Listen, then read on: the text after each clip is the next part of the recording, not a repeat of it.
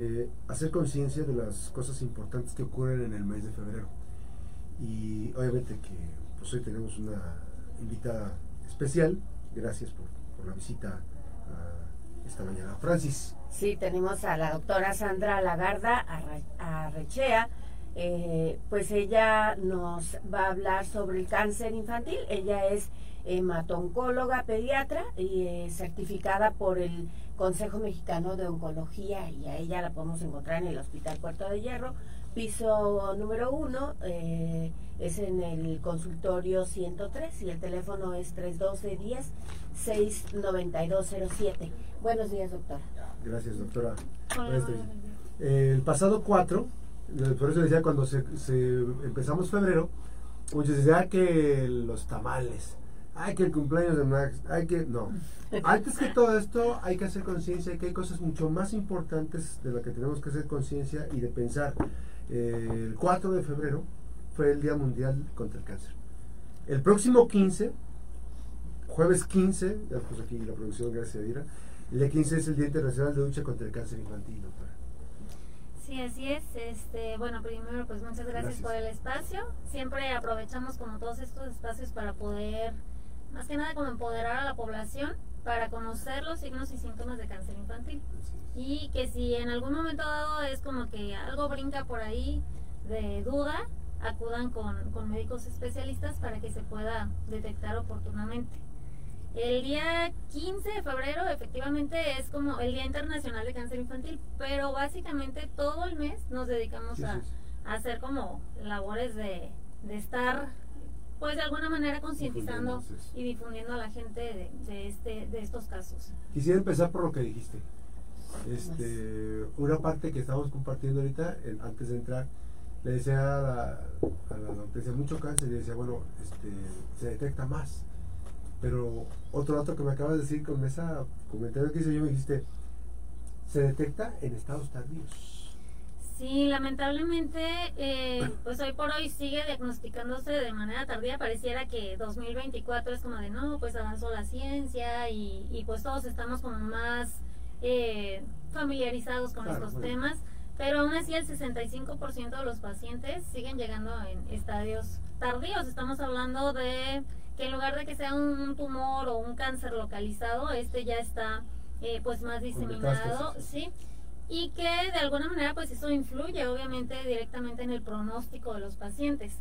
Hay algo como muy muy cierto que es como el cáncer y más el cáncer infantil porque es como de cómo los niños se enferman.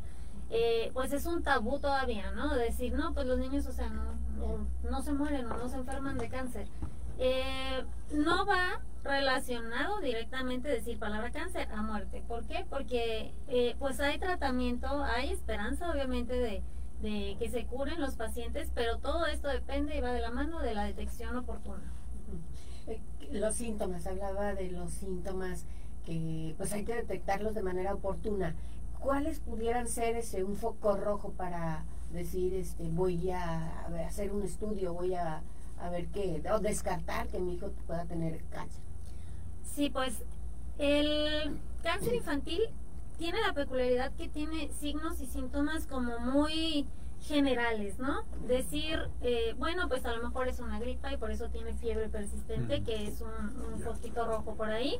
Eh, pero esta fiebre es como eh, persistente, como lo dije, que ya recibieron tratamiento, que aún así es como que se va y regresa. la presencia de, de bolitas o ganglios en cualquier sitio, ya sea el cuello, las axilas, las ingles o una bolita que apareció por ahí en, en, pues en la pierna, algo que no estaba, es como, o sea, ahí hay algo, hay que investigar qué es. Eh, el cáncer infantil pues obviamente tiene un grupo etario muy amplio, ¿no? De los 0 a los 19 años, hablando en cuestiones estadísticas. Eh, pero sí, por grupo de edad hay ciertos cánceres más comunes. En lactantes, por ejemplo, en niños menores de 2 años, sobre todo, la presencia de alguna manchita blanca en el ojo, eh, el estrabismo, esto, esta parte de viscos, que, que, de repente... La manchita en el ojo, ¿por dónde es en la parte donde está el... El, iris, donde de, sobre todo se puede llegar a ver cuando les toman fotos a los niños y es como la pérdida del reflejo rojo, que de repente es como que eh, toma la foto y se ve se ve un puntito rojo, ¿no? Pero en lugar de rojo se ve blanco.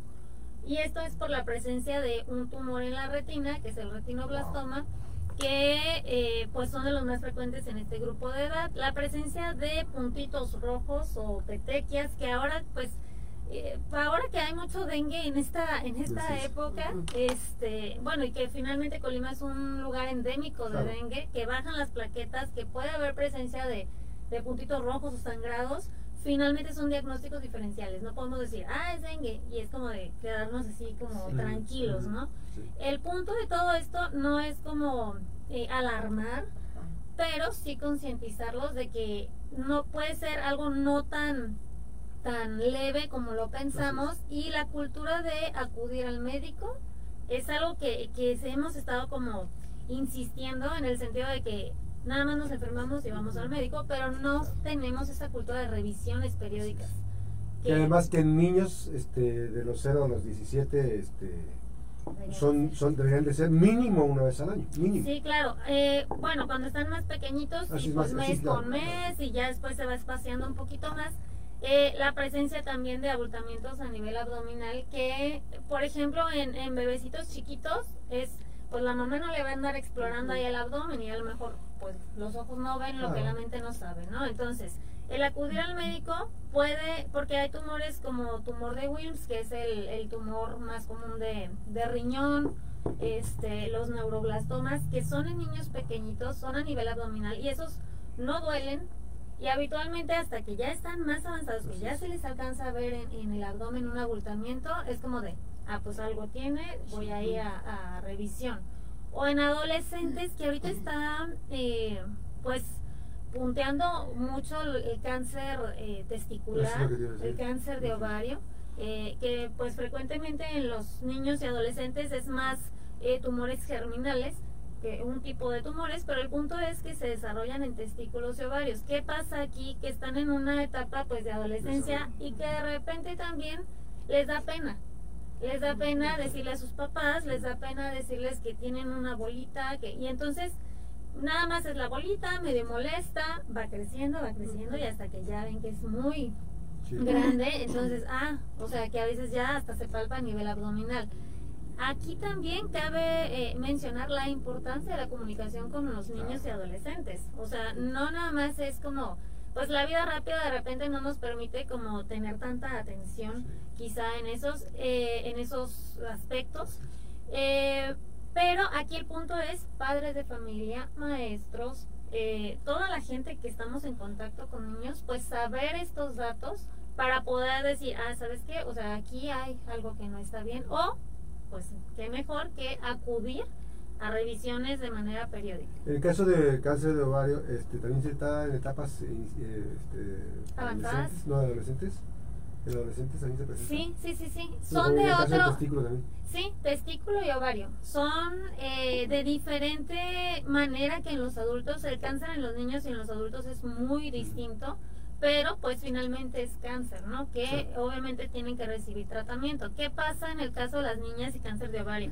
Que a veces y hay casos que eh, aparece la prueba de embarazo positiva, porque esos tumores elevan esa, esa hormona, que es la gonadotropina, y entonces si se hacen una prueba, porque no menstruan, porque hay alteraciones menstruales, antes de que siquiera hubiera un abultamiento, sale positiva. Pero resulta que pues eh, la niña pues es como que no ha tenido eh, ese antecedente de pues es núbil, cosas que eh, pues de repente no les creen porque está saliendo una prueba positiva, pero finalmente a lo mejor estamos pasando por alto un pues un tumor de ovario maligno que pues se tiene que, que tratar de manera oportuna.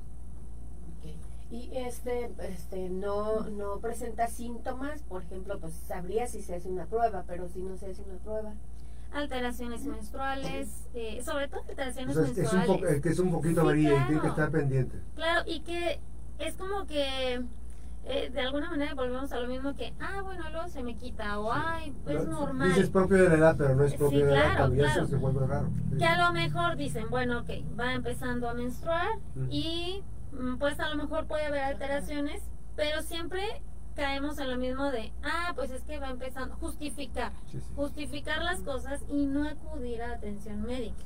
Y entonces esto es como en retrospectiva después, ay, es que, y si hubiera, y si esto. Alteraciones menstruales puede ser que su periodo le dure más días o que, o que tenga retrasos. Sí, cualquiera de las dos situaciones, retrasos menstruales, eh, metrorragias que, que, son sangrados intermedios en, en, la menstruación, intermedio del mes, eh, dolor también puede haber, eh, sí puede haber ya en etapas más avanzadas que se siente una tumoración a nivel abdominal. Y es como que ya cuando están más, más grandes los tumores sí puede llegar a, causar datos gastrointestinales, más bien intestinales como de obstrucción, como que, ah, pues no evacúan bien o están estreñidos. O sea, insisto, no es como de, ah, estoy estreñido, seguramente ya tengo algo. Pero sí decir, no... Eh, pues no decir que son cosas normales, no normalizar, no normalizar. al normalizarlo, por ejemplo, lo que pasó con el tema del cubrebocas o del COVID-19, o sea, nos confiamos y, relajamos la disciplina. Evidentemente hay días especiales que tenemos que reforzar y recordarlo para saber que está presente y que tenemos que este, socializar la información. Sí, por supuesto, ese es el punto, socializar y empoderar a la población con estos signos y síntomas y decir aguas es como hay que acudir al médico oportunamente. Porque decía bien la, doctora, este, si bien la ciencia ha avanzado muchísimo, evidentemente este, los estados, los estadios en los que se detecta el cáncer pues es muy tardío. Entonces, eh, aquí ayudaría mucho la, la detección oportuna, ¿no? Eh, en etapas iniciales que permita precisamente pues, una mejor intervención. La tecnología, la ciencia ha avanzado muchísimo este, un tema para operaciones, para la intervención y obviamente que ojalá que, tengamos esa paciencia, digamos, como papá, como mamá, de involucrarnos con la información, de sentarnos y platicar, platicar con nuestras hijas, con nuestros hijos, de la importancia de saber información. Sí, claro. ¿Se detecta con ultrasonido estos tipos de tumores? Esto más bien es como una cadenita de, ah bueno, el tipo de tumores de, ovario, particularmente sí pedimos de primera intención ultrasonido y ya de acuerdo a, a lo que veamos, a la historia clínica, definitivamente una historia clínica completa, que eso compete obviamente a la parte médica, y los paraclínicos como son ultrasonidos, este, tomografías y otras otros paraclínicos que nos ayudan a eh, diagnosticar este tipo de tumores. Que, además hay que decirlo, pero el antecedente inmediato son las menstruaciones regulares. Sí, sí, sí, sí. y ya después va el protocolo que sigue es hacer los, sí, sí, así es. Bueno, pues está la, la doctora Sandra Lagarda Arrechea es hematoncóloga pediatra, eh, certificada por el Consejo Mexicano de Oncología, a quien agradezco precisamente su visita. Ya lo puede localizar en eh, Hospital Portellero en, el consultorio 101, primer piso, 312-10. 69207. Muchísimas gracias, doctora. Qué gusto tenerte por aquí y que nos compartas pues, buenas noticias que son importantes para compartirlas y socializarlas. Muchísimas gracias. Sí, así es. Muchísimas gracias por el espacio y pues bueno, que, les quede un poquito de, información por ahí y pues que estamos a sus órdenes. Gracias y recuerden que el pasado, es importante, el pasado 4 de febrero no celebramos el Día Internacional del Cáncer. Conmemoramos a quienes han perdido la vida por esta enfermedad o en el día a día enfrentan con valor y coraje sus distintas terapias y por supuesto nuestra solidaridad para todas ellas y ellos que están en esta lucha constante. La pausa, regresamos.